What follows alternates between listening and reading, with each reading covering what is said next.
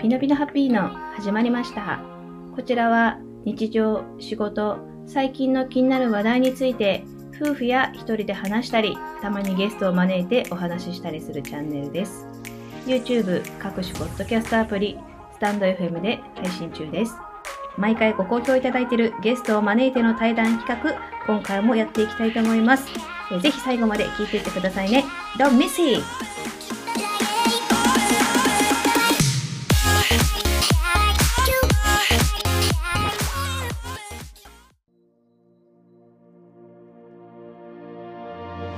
本日のゲストは自分発見アドバイザー、えー自己実現コーチのなおさんです。よろしくお願いします。よろしくお願いします。はい。ではまずはじめに、なおさんの簡単なプロフィールを、えー私の方からご紹介いたします。えーなおさんは1978年、北海道生まれ、えー島根県在住の方でございます。えー物心ついた頃から自分の性別に違和感を感じ始め、えー自分とは何かという疑問を抱えて生きていく中で、えー学生時代に性同一性障害という言葉との出会いで自分を知るきっかけをつかみます。えそれでも生きづらさや苦しさは解消されず、え自分とは何かはっきり理解できぬまま、え社会人として働いていく中で、え自分の生きたい人生を生きることを決断され、え2018年に脱サラをし、えそれから自身の使命、方向性が定まることで自分発見アドバイザ、ー自己実現コーチとして活動を開始されます。それまで19年間飲食業で管理職として1000名以上の人材育成やマネジメントを経験したという強みと、自分が人生で経験してきた全てが同じように悩んでいる人たちに向けての力になると確信し、2021年、今年ですね、本当の自分を知り、本当に生きたい人生を生きるをサポートする自分ライフ堪能プログラムを開始されました。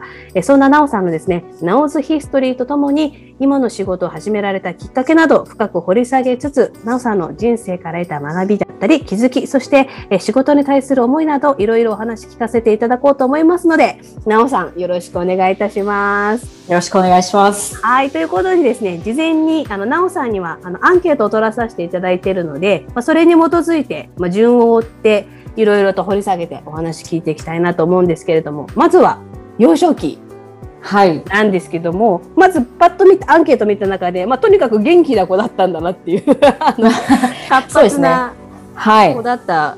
で、なんか12歳ぐらいまでは、まあ一人っ子だったので、まあ友達と遊ぶことはもちろん、こう一人遊びも、まあ、好きだったっていうふうなことが書かれてあるんですけど、ど基本的にどんな、なんか、え思い出エピソードってあります？なんか、幼少期の。そうですね。なんか、やっぱりファミコン世代なので、うんうんうん。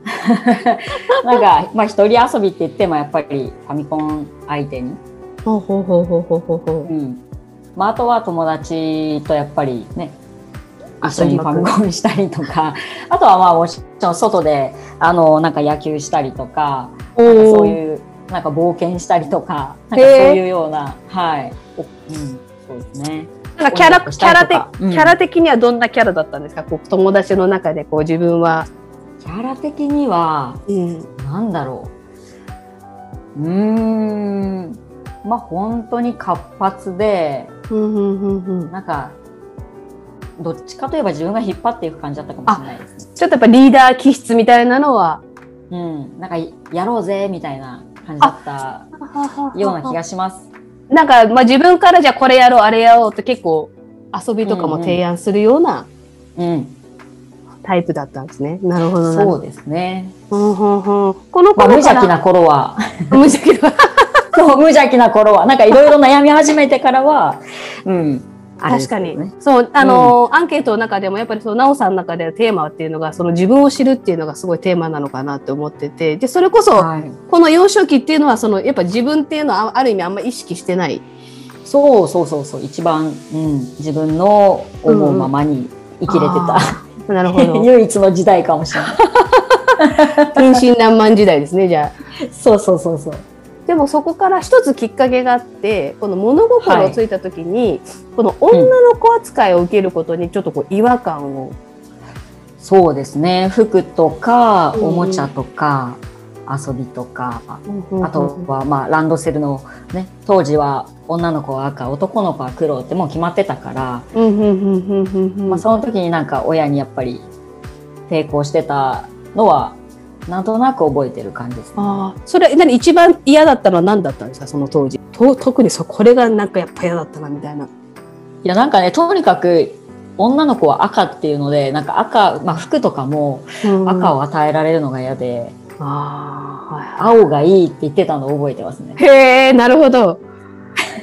今はね、今の時代はもうそれこそランドセルもね、カラフルだけど、まあうん私たち世代っていうのは本当にもう男は黒、そ女は赤、男の子は青みたいな、女の子ピンクみたういな。そう。だからなんでスカート履かないの？とか。まあ普段着は履かないから、うんうんうんうんうんうん。あとはなんかね友達と外でわーってわーわー遊んでる時になんかやっぱりね自分は男の子のつもりでいるっていうか「俺」とか言ってると近所のおばちゃんに「俺じゃないでしょ」とかってじゃあ言われたりとかね大人お大人からこう言われることに対して違和感感じるみたいなどちらかというと。そうそうそうですね。そっちの方が先かもしれない。ああなるほど。だからお子供同士で話すより遊んでる分には別に違和感はないのに、大人と話すときになんかあれみたいなうん。うんうんうん。ああなるほど。ここだかかららやっぱりうん。女の子っぽくとか、うんうん。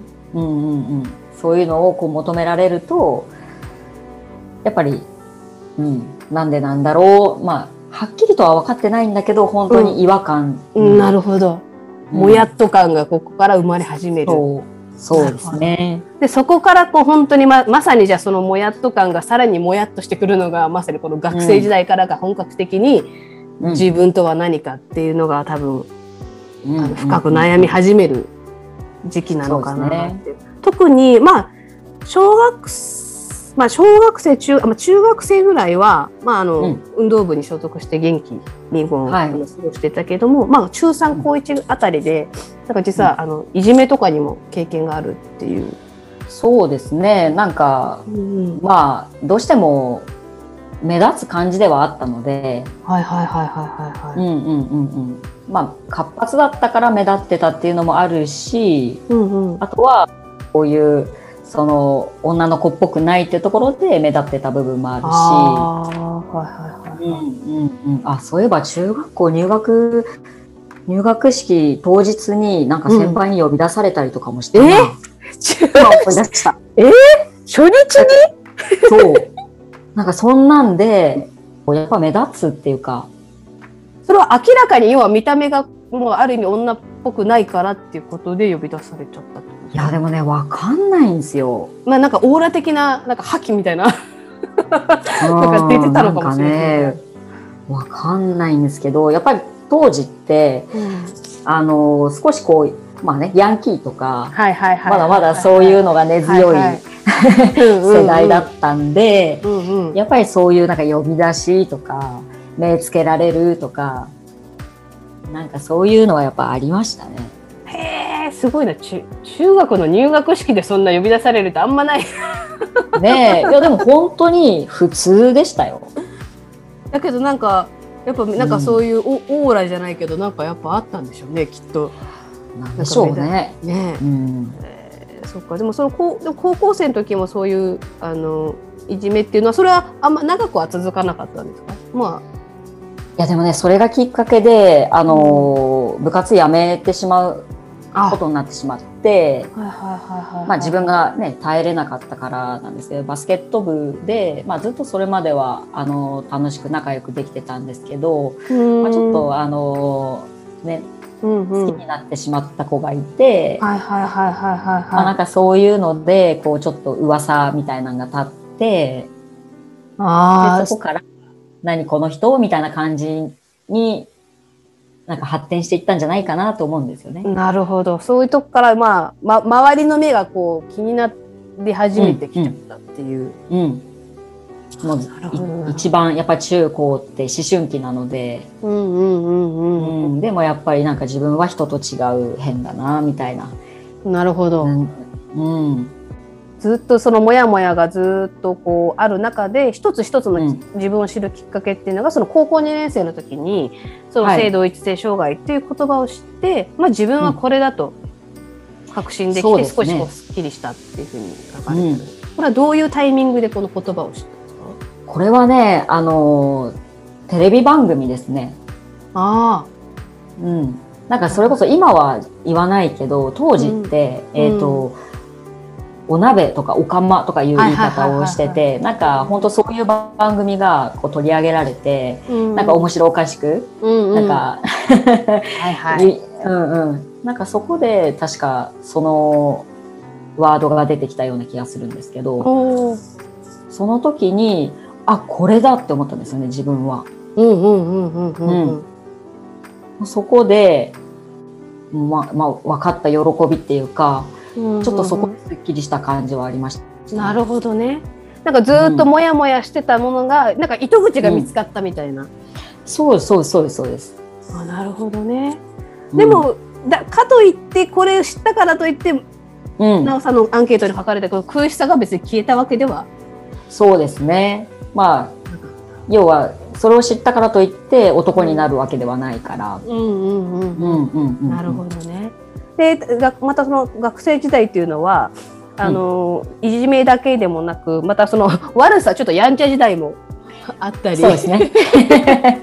まあ、そうですね。とあと不登校にもなったっていうのはそのいじめの延長線上に不登校って延は長線上ですね。まあ、やっぱり荒れて、で、あの、不登校になったりとかはしてるんだけど、うんあの、いじめられたグループじゃない、まあ、仲のいい友達とかもいるから、まあ、そっちとは、こう、結構つるんだりとかしてて、あーはいはいはいはいはいで、まあ、そっちはどっちかといえばやんちゃグループで、はいはいはいはいはい まあ、なんかいろいろ、こここでは言えないような。いなることが、はいまあある意味はい青春のような、そうです、そうです、そうです。はい。えーじゃあ自分の居場所的なものはそういう仲間たちがある意味ちゃんといたうんことはいたって感じですね、その学生だから常に何かしら、そうですね。自分を支えてくれるものはあったし、友達とかもそうやって普通にいたりとか、まあ本当心配して、まだ学校来ないのとか連絡してきてくれる子たちもいっぱいいたから、おー。うん。じゃあ周りのまだまだにはこう結構恵まれては。そうですね、本当に。うん。だけれどもやっぱりずっとこのもや自分とは何かっていうのがずっとここにはもう学生時代はとにかくあっねた感じですね。ん。なるほど。うんただその学生をねやっぱその短大も行って卒業してで実際働き出すっていう時もやっぱり自分のことがうんこうわからないまま、うん。まあ仕事を探す気にもやっぱなれなかったっていうふうに。なれなかったし、うん女性として就職するっていうのも、全然自分の中ではしっくりこないし、うん、だからもう周りはみんな就職活動とか行っていろいろね、企業説明会行ったりとかっていう活動をしてたんだけど自分はもう本当に全然してなくて。でなんか一件だけねあの求人広告見てトラックの運転手みたいなほうほうのがあったから一回かけてうんうんそしたら、まあ、募集してないって言われたから、まあね、男性じゃなかったっていうのも多分大きい理由だと思うけど、もう本当に募集してますか？いやしてないです。で、あ、ありがとうございましたっていうのがもう唯一の就職活動。やったと言ったらもうその一個の電話。そうそうそうそう、新聞の折り込みで入ってたチラシ見て電話したっていう。へえ、なるほど。でもその時にこのアルバイト先の社長に声かけられて、そうですね。そのまま一応しゅでもその一応就職そのままできたっていうふうに。はい。その時アルバイトは何のアルバイトをその時されてた？が、あの、飲食店で、はいはいはい。どういうきっかけで社長さんこれ声かけてくれたんですか？ね。なんですかね多分そういう就職活動とかもしてないのをまあ見たのか聞いたのかわかんないですけど、うんまあ、それで「あとはこの先どうすんの?」みたいな感じでなんか声かけてくれてうんうんうん「うん、いや全然何も考えてないです」みたいな感じで言ったら「じゃあうち来る?」みたいな感じで声かけてくれておー「いいんですか?」みたいな「ありがとうございます」みたいな。あじゃあそこからこうアルバイトだったのが、まあ、正社員という形で飲食業の方に、まあ、入っていくでここからかなりかなりハードワークだったそうですようなんでねすけれども、実際ど,、はいどういう感じの仕事をしてたんですか？その当時っていうのは。えっ、とまあ実際店舗を出てっていうあの店員はいはいははい、店員さんしてたっていうところから、まあ、だんだん店長になって、うん。最初はね3店舗ぐらいしかなかったような会社なんですよ。うんうんうんうん。でそこからだんだん大きくなっていってその中で自分もそのまま昇格というか。会社が大きくなるにつれどんどんいろんな店舗を管理するようになっておいってーっていう感じですね。だからまあ本当に会社を運営する側に徐々に徐々に、まあ、会会社の成長とともに、うん、へえ、これっ管て理するものが、うん、やっぱ役職まで行かれたっていうこともあって、そのスキルアップっていうふうに、だと思うんですけど、いや、なんかそこはやっぱ、はい。面白さがあったんですか？なんか。そうですね。面白いですね。やっぱりね。やりがいはあったかな。例えばどういうところにこうやりがいをその時に仕うんま見出してたんですか、そうですね。商売なんでうん。あのやっぱり売り上げを上げていくことだったりとか、うんうんうんうん。うん。でまあ、そういうのも目標を立ててそれをこううん実現していく過程だったりとか。でそれを。をこうチームで一緒にやっていくこととかそういうのがすごい楽しかったですね。ああ、まあそこの、そういう意味でやりがいはあるけども、うん、めちゃめちゃ超、超絶過酷っていうふうに。そうですそうです。これはど、まあちょっとど、あれですか、勤務体制的にも、要はもう残業しまくりって感じだったんですか？そうですそうです。もう一日15、6時間は、まええあ、基本ですね。休みもない。まあいそう休みない。わお。それをじゅじゅそれ19年そこでうん勤務されてたっていうこと？は、それ19年間ほぼそんな感じだったんですかじゃあ、変な話。まあそうですね。やっぱりどっちかといえばね体育会系ですからね飲食。ああ、なるほど。うん。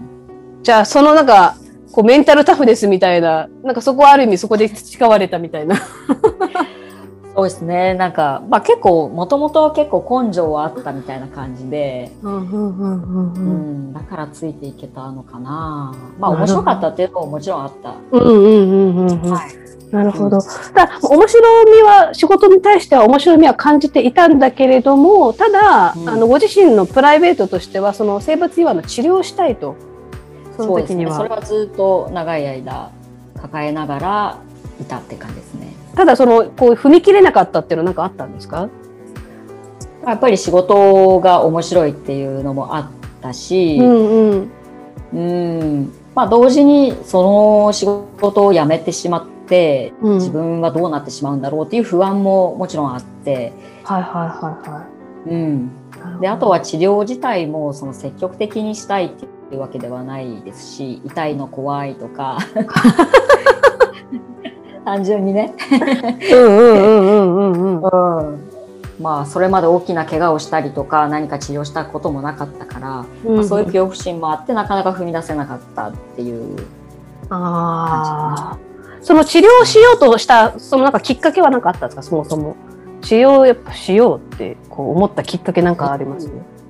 きっかけはね、うん。あのまあ、ちょっとその時に知り合った子がきっかけではあったんですけど、うん。うん、その自分らしく生きるっていうのを、まあ、ここで決断しないともう一生、うん。うん。うん。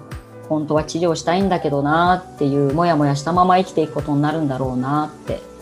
で振り返った時にそれをなぜななぜしなかったんだろうって絶対後悔するだろうなと思ったからまあこれを、うん、きっかけにもう決断しようと思ってなるほど。切った感じ。あじゃあその治療を開始するっていう意味っていうのはある意味自分らしく生きようっていう決断にもつながっててそこが脱サラにもつながっていくって感じなんですかね。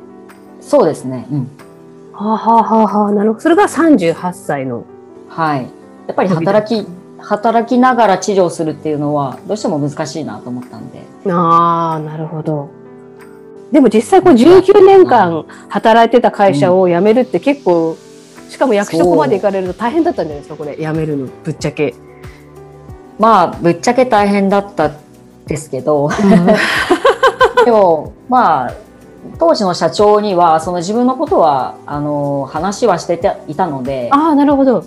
うんうんうん、なのでもう治療もやっぱりちょっと本当にしていきたいんだっていうところであの理解をしてもらえて、うんうんうんうんうんうんうんなるほど。じゃあ最後は最終的にはまあ送りまあちゃんとこう心よく送り出してそうですそうです。はいはい。この19年働いていく中でもっと自分らしく生きたいって思い始めたのはいつ頃からだったんですか？その働きながら。いやーそれはねやっぱり治療ができるっていうのをその高校の時に性,、はいはい性同一性障害っていうのを知って、治療ってできるんだっていうのをそこで知ったのかな。高校生ぐらいの時に。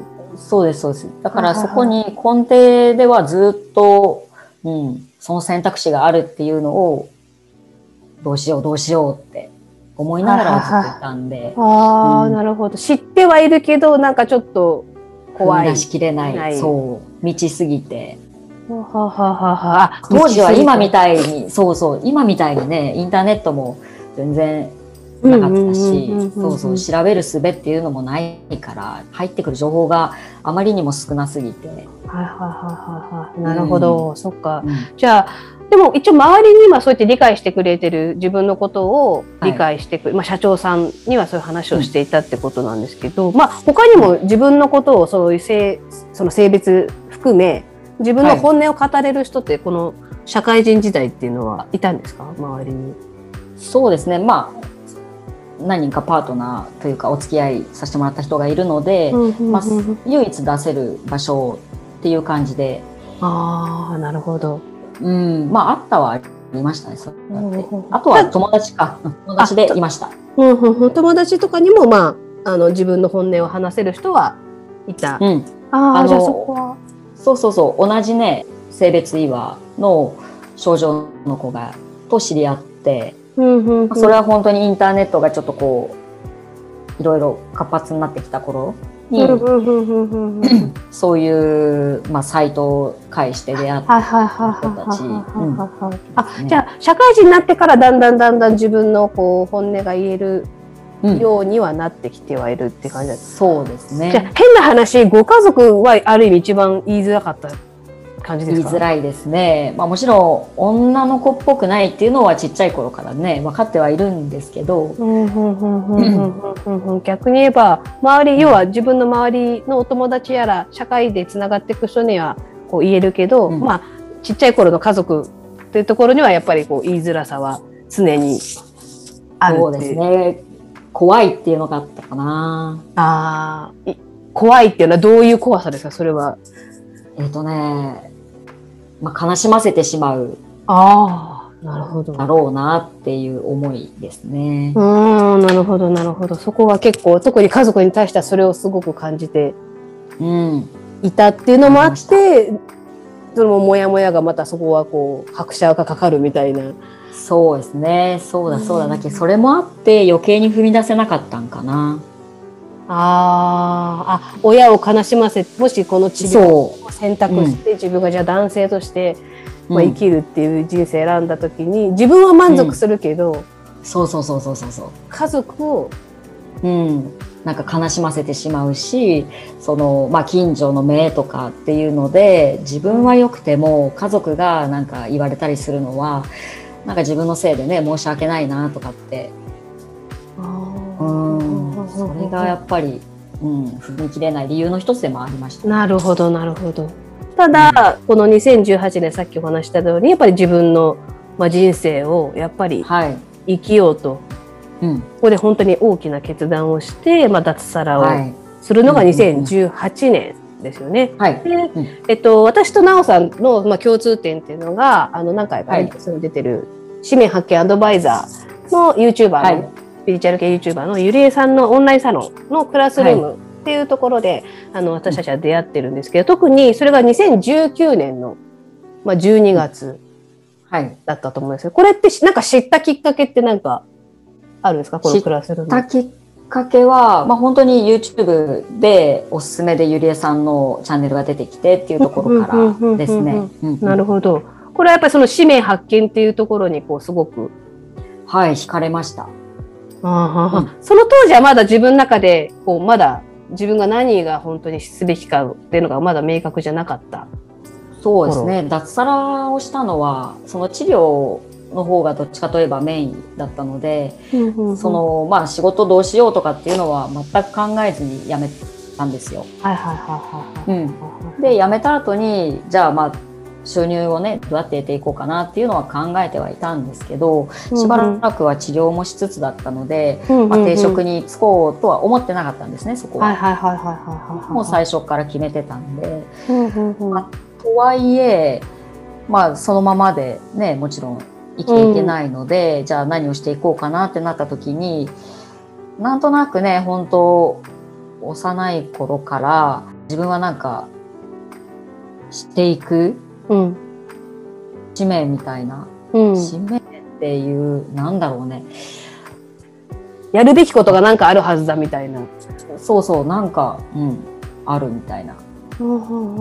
でもそれが何かわからない。な何、うん何かをしなければいけないけど、ん何かがまだこう、腑に落ちてうんいない。でも探すべきだっていうような感感覚にはもう駆り立てられてるっていうのがちょうど2018年の頃だったって感じなんですね。で、そこでその、ゆりえちゃんのこの動画を見て、使命発見アドバイザー、で、そのオンラインサロンクラスルームっていうのが、うんまあ、始まりますよってところで自分もそのきっかけにはい。なりたいと思って入ったってことですね。で、さらに、あの、ゆりえちゃんは、あの、前のゲスト、リトル、えっ、と、ライトウォーリアーっていうあの3人のね、あのユニットのゲスト出ていただいた時も言ってたんですけど、はいコーチングっていうのがああって、うんあの、なおさんもそちらに入ったのは結構また大きなきっかけに。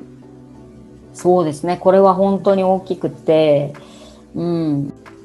まあ、インナーチャイルドを癒したりとかっていうところで、なんか自分が生きにくい原因っていうのも分かったりだとか、で、実際に、にそうやって癒していったりとか、まあ、潜在意識のことを知っていったりとか、そういうのを知っていく中で、だんだんこう自分のことが、まあ、もっとはっきり分かるようになっていったって感じですね。うんそのコーチングの中で印象的ななんか感覚っていうかなんかありますか？あここれかみたいな。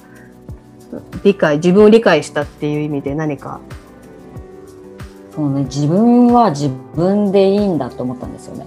おおうん、あ自分はこのままでもいいんだっていうのをすごい思ったんですね。なんか固定観念でこうあるべきとかああるべきとかっていうのはやっぱりそういうのにまみれて生きてきてる部分はあったから。でもそうじゃなくて自分の中から湧き上がる心の欲求のままにとか、うん、うん、自分がこうありたいからとか自分がこうしたいからっていうのに従って生きていいんだっていうのが分かった瞬間に、うん、あ自分はこのままでいいんだって思ったんですね。おーあじゃあ前まではなんか自分はこの今の自分を変えなきゃいけないみたいなのがなんかどっか根底にあったって感じだったんですか？うん、まあやっぱり偽って生きてきてたあ分、もう自分が何なのかわからないっていうのも大きかったですし、はいはいはい。あ、偽りすぎちゃって、もうなんか、わけわかんなくなってたみたいな。そう、見失ってる。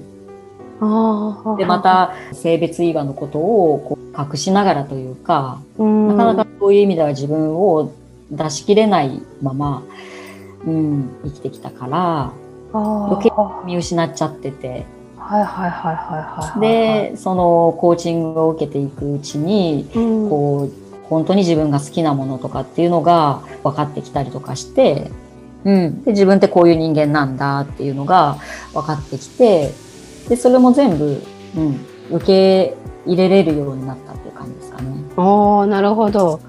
うなんか、じゃあ自分のこう、押さえてた蓋をパッて取ったっていうか、うん そうそうそう本当にそんな感じです。オープンにしていこうっていうふうに。ああ、じゃあ結構大きなターニングポイントにもなってますね。はいその脱サラした時も多分大きなターニングポイントだったと思うんですけど、このコーチングに入ったっていうのも、うんなんか自分の使命が獲得した本当のまたターニングポイント。でここで、あの自分まあ自分の方向性じゃないけれども、あれですか自分発見アドバイザー自分実現自己実現コーチとしてやっていこうと思ったのはもうこの要はコーチング出てからですか？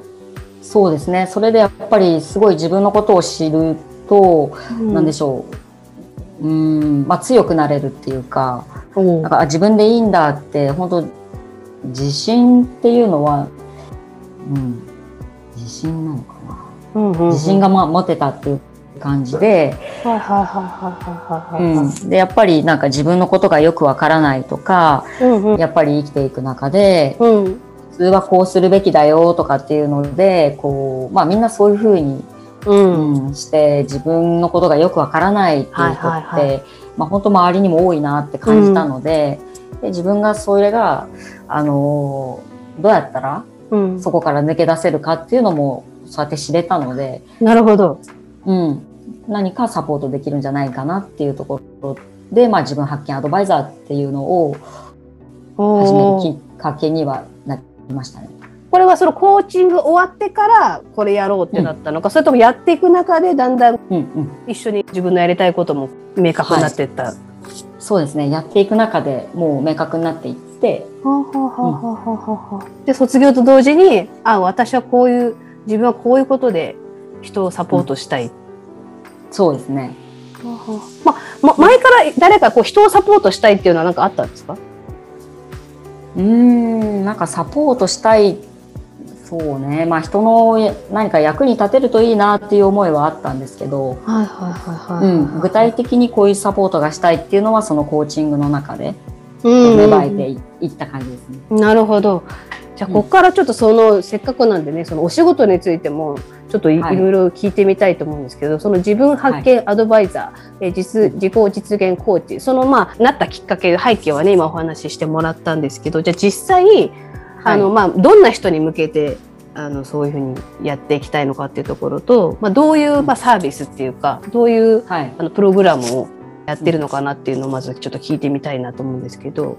はい、そうですね。自分のことを見失ってしまって、うんうん。なんかどう生きていきたいかがわからないとか、うんまあ、そういう風になってる人たちにうんうん。本当に生きたい人生を生きるっていううん。ところ、うんのサポートをしたいなっていう風に思ってまして、はいはいはいはいはい。はい、でそれにはまず自分を知るところからかなっていうのがあったので、確かに。うん。まあ、それでまあ自分発見アドバイザーっていうのを一番最初にはいはい。あのやりたいなってなったきっなのと、うんうんうんでただやっぱり自分のことを知るだけじゃなくて、うん。本当に生きたい人生を生きるっていうところが一番あのメインかなと思うのでそれができないと意味がないかなと思うので,、はいはいはいはいはいはい。でそのサポートをしていきたいなと思って自己実現コーチ。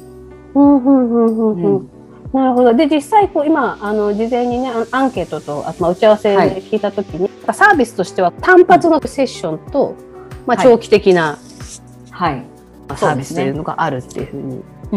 一つは明確化セッションって言って、うん。まあ、本当にあの自分が何やりたいんだろうとか、うんうん。自分はどうありたいんだろうとか、うんうん。まあ、そういうのをこう明確にしていきましょうっていう単発でのセッションが一つと、はい。でそれを、えっとさらに、まあ、実現していきましょう形にしていきましょうっていうところの、えっとサポートをさせていただくメニューがもう一つある意味はい長期的な、要は単発じゃなくてね、うんな、な、何ヶ月かみたいな感じですか、これって？えっとね全4回っていう感じですね。4回っていう内容なんですね。ああ、うんなるほど、なるほど。でも確かに。ちょっと、うんうんさらに長期的なプランっていうのも用意は一応あるって感じです、ね。ああまあでもあの基本的なメニューがその単発のまずはい明確にするっていうところと、達成するための4回のプログラムっていうのがそこう、うですね。基本的なメニュー。なるほどはいなるほど。でで基本的になおさんの強みってこう何ですかね？そうですね。あの前職でずっと管理職として働いてきたので、うんうんうんうんうんなんか目標に対してどういうふうに達成していくかとか、うんまあ、形にしていくか実現していくかっていうところは得意だったりしますね。やっぱそのマネ人材、あうん人材もありますもんね。マネジメント人材経験してると大きいですよね。はい。特にやっぱりそういう意味でこうビジネス的な感じがそうですね。ずっと商売してた、商売の、はい、業界にいたので、うんうんうんうんうんまあ、マーケティングとかっていうのも、まあ、改めて今勉強したりもしして、ほうほうほうほうほう。はい。じゃあそれこそ今主婦の方とか、まあ、うんこのコロナ禍で本当に多分みんな自分とは何かって多分見つめてる人すごいはい。多くなったんじゃないかなっていうふうに思うんですけど、確かにはいねでうんそれでなんかねもう失業しちゃう人もね中にはいたりとか、まあ、自分のじ、うんそのまあ要は働き方みたいなのを見直す中で、あの副業とか。なんかやってみたいなとかね、意外に思ってる人って結構いると思うんですけど、やっぱそういう人たちに向けては結構じゃあ、なおさんのこのはい。プログラムっていうのは、もう遺憾なく発揮されそうな。はい。で例えばじゃあなんかハンドメイドやりたいとかこういう、な例えばじゃあパン屋さんやりたいじゃあそのためにどうしたらいいかっていうところがそのサポートのとこだったり、なんかやりたいけど自分って自分のことよくわからないしな何を強みにしていいかわからないっていう人はその自分明確化セッションでうんうん。まずは。知ってもらって自分のことを。はい。これってあのセットで受けることももちろんできる感じですかあ、もちろんできます。はい。単発でもいいし、あの2つどっちも合わせてみたいな。そうですね。なるほど、なるほど。やっぱり何よりもやっぱご自身がそれをそうやって達成していったっていうのが強みでもありますね。うんうんうんうん。実際こうやってそういう自分の変化って何ヶ月ぐらいでこう変化していった感じですか？そこ今の本当の自分、自分らしく生きようと思って、こう生きれるようになったなって確信得るまでってどんぐらいの期間が、まあ長く言うと3年かな。うんうんうんうんはい。やっぱり脱サラして、うんうん今2021年ですよね。はいはいはい3年ぐらいはかかってるので、はいはいはいはいはい。まあ、ただその間にそういったコーチング受けたりとかっていう、まあ、何かしらのサポートがあったのでうん。より明確にできたっていうのがあるので、うんうんうんうんうんなので同じようにサポートを受けたい方が他にもやっぱり多くいるんじゃないかなっていうところから、なるほどなるほど、はい、本当に自分何か何をしていいかわからない人だったりでもなんか変わりたい。っうん、ていう人たちに向けて、こうナオさんのプログラムは本当におすすめな。そうですね。で、ね。それを実際に明確か明確にするだけじゃなくて、うん。人生変えたいと思ってるなら、こう変えないと意味ないと思ってるので、変変えることに意味がある。変えることにというか、本当に生きたい人生を生きることに意味があるなと思ってるので、ナオさんがそうですもんね。だってまさに。うん。こうしていきたいっていうふうにずっと長い間思って、それをやっぱり形にできないで苦しかった自分がいるので、うんうん。今それがこう徐々にね形になってきていてやっぱそれがすごい自分らしく生きれてるっていう喜びがすごいあるから、ああなるほど。うん。えー今ってどういう感覚なんですか？その喜びだったりその自分らしく生きることであ前の自分とこう今の自分ってここ違うなとかってあります？なんか。やっぱり一番違うのは人がどう思うかとかじゃなくて自分がどう思うか、おお。うんもうそういう視点に変わったのが一番大きいですね。ああ何かをやるとき。そうそうそうですそうです。へえ自分軸自分軸ってことですねだから。自分軸、うん、自分軸ですね。自分のことよりも人が良ければいいっていうところがどこかあったので、こう自己犠牲的な、ああなるほど。うんうんううんうん。ん、なんか自分なんかっていう思いがあったので、こんな自分が、うん。こんな自分だから、その自分の意見とかよりも、うん、人の意見を尊重してる方が、マシっていうか、へえなるほど。いやちょっとうまく言えてない。うんうん、でもなんかわかりす。ます。要は自分自分の自己肯定感が低かったっていうことですよね。その昔はそれこそ。うん。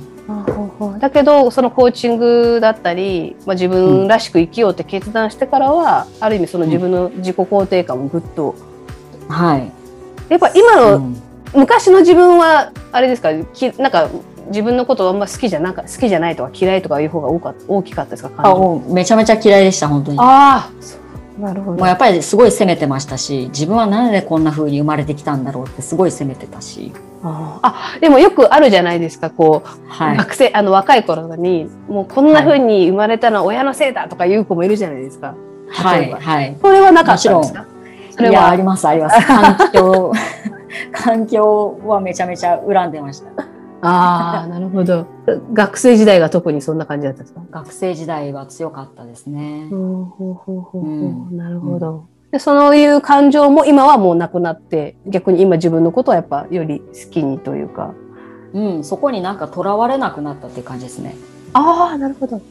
うん。ままあ、それはまあ、あんまり関係ないかなって。うーんなるほどなるほど。うん。それよりも自分がどうしたいかっていうところにしか意識が向いてない感じなので。うんうんうんうんうん、うん、うん。うん。もう環境とかどうでもいいって感じですかね。おおじゃあ本当に10代それこそね20代じゃないけれども時の自分とはもう180度、違いますね。ねうん。あー今後この今のその仕事をししていく中でもそうですしなんかこれからはい。のご自身の人生の中でこういうことなんか大切にしていきたいっていうのなんかあります？今改めてこう思うと。うん。やっぱり本当に自分がどうしたいかっていうところってすごい大事だなと思った分、うん。本当にクライアントさんにも自分がどう思うかっていうところを大切に思ってほしいですし、うんうんうんうん。うんやっぱその自分軸になってる自分軸ってことですね。やっぱ自分がはい、どう思うかをやっぱりうん、もう優先でなるほど。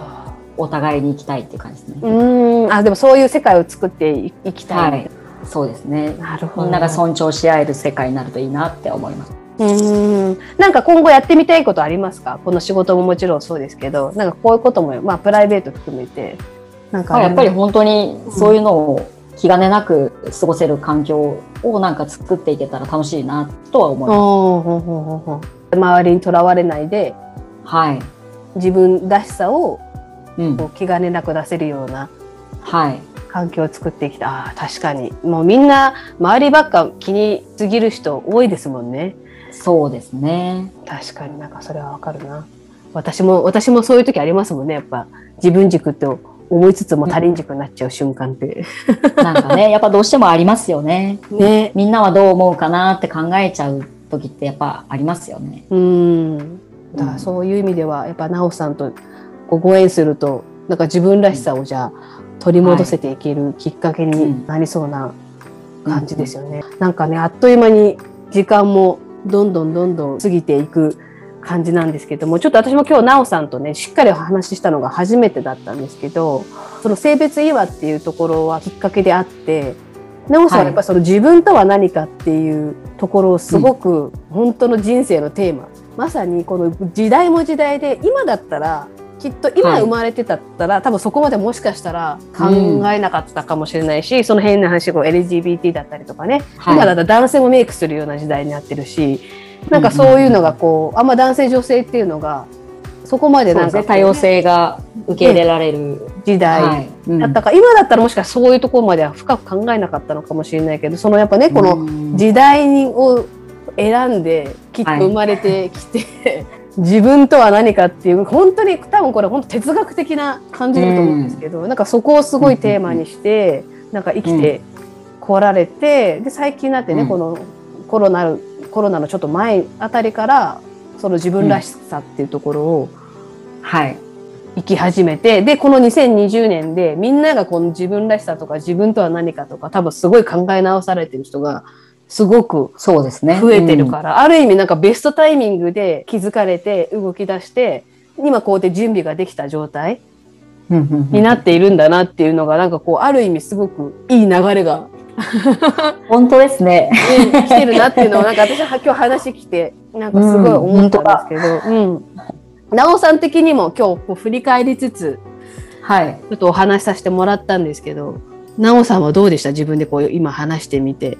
いや、そうですね。その時代のね、流れっていうのは、本当に自分たちの小さい頃って、そういうのが、やっぱり全然受け入れられないっていうか、うん。まあ表になんて全然出てきてないような時代うん。だったし、まあちょっとこう、絶対人には言えないって、そういうのは変だみたいなようそういう時代だったところから、うん。なんかそれがこうやって移り変わっていく、うん。ちょうどその切り替わりの時代を選んで生まれてきたのかななんて、ねうん思いました。えねえある意味ベストタイミングの はい。ねえでしかもこう多様性がそのそういう時にもう今自分のその使命をこうね全うしていくっていうところなのではい。なんかこれからきっとねありがたいうんなおさんのあのサービスとかセッションをね受けたい人は多分本当本当これから増えていくんじゃないかなっていう。いやーぜひ本当に 人人生をね生きてもらう人がこう増えていくと本当にいいなと思いますね。